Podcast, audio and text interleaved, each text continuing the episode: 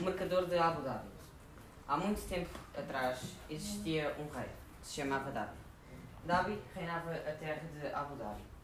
Tinha uma mulher que se chamava Ardina, porém não tinha filhos.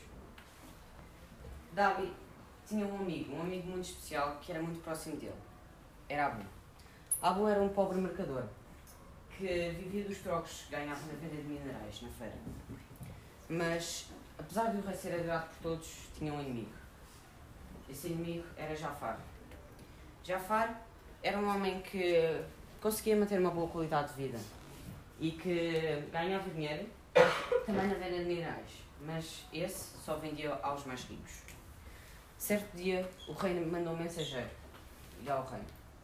Um mensageiro que ia convidar alguém para ir almoçar com o rei. Todos ficaram muito excitados com quem será que o rei ia convidar.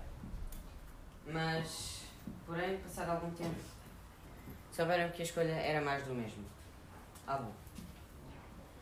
Já no almoço, depois de muita conversa, o pobre mercador, muito amigo do rei, pergunta: Mas afinal, o que vinham cá fazer?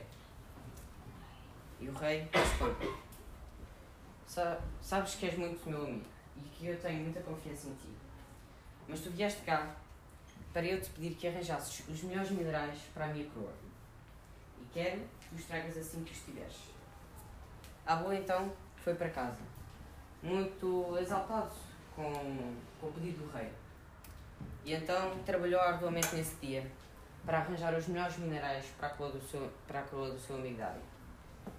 Já, já se fazia noite e Abu estava muito cansado. Então foi dormir. Já dormia profundamente durante a noite, quando ouviu um barulho estranho na porta. Mas pobre mercador tentou não se incomodar muito com esse barulho. Já passado pouco tempo, Abu não conseguia largar o que ouvia. E então foi ver o que se passava. E quando chegou à porta, viu que a porta estava toda escancarada. E quando olhou também para os minerais, percebeu que eles tinham desaparecido.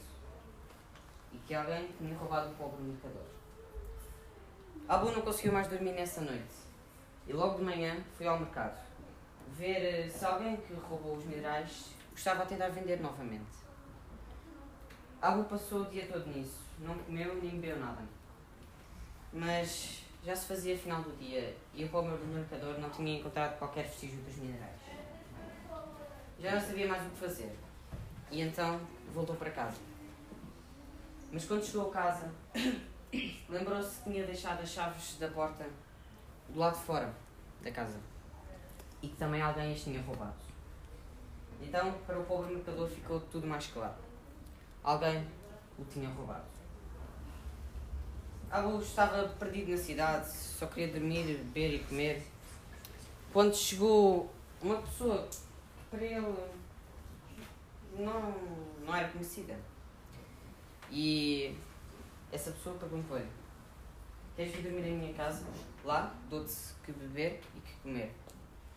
O pobre mercador, Abu, não vendo porque não aceitou a proposta e foi para a casa desse homem. Já Abu bebeu e comeu como nunca o fez e foi-se deitar, pois já estava muito cansado.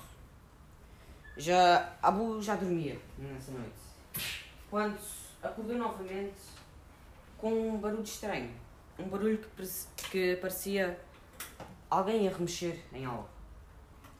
Abu foi ver o que se passava e de longe conseguiu ver o homem que o tinha convidado a mexer nos minerais que lhe tinham roubado. Mas Abu, vendo melhor, percebeu que esse homem era Jafar, o inimigo do rei Davi. Então, Abu estava muito confuso com aquilo, porque o homem que lhe tinha roubado os minerais também tinha convidado para vir à sua casa. Abu pensou numa proposta para lhe fazer. E então chegou ao pé dele para lhe propor o seguinte: Tu dás-me os meus minerais e as minhas chaves de casa, e em troca eu prometo falar com o rei para te deixar em paz para sempre. Jafar, não vendo porque não, aceitou a proposta. Deu-lhe os minerais e as chaves de casa. Abu, nessa noite, ainda foi dormir para a sua casa. Mas dormiu pouco, pois estava ainda muito confuso com a situação, com a situação que lhe acabara de acontecer. Então, no dia seguinte, logo pela manhã, Abu foi ao castelo do rei, entregar-lhe os minerais. O rei agradeceu-lhe. Mas Abu disse: Tenho só mais uma coisa para te pedir. E antes que o pobre mercador pudesse dizer mais alguma coisa, o rei chamou dois guardas que o assassinaram brutalmente. E daí em diante, todos os anos, naquele dia, o povo celebrara e relembrara a morte do pobre mercador.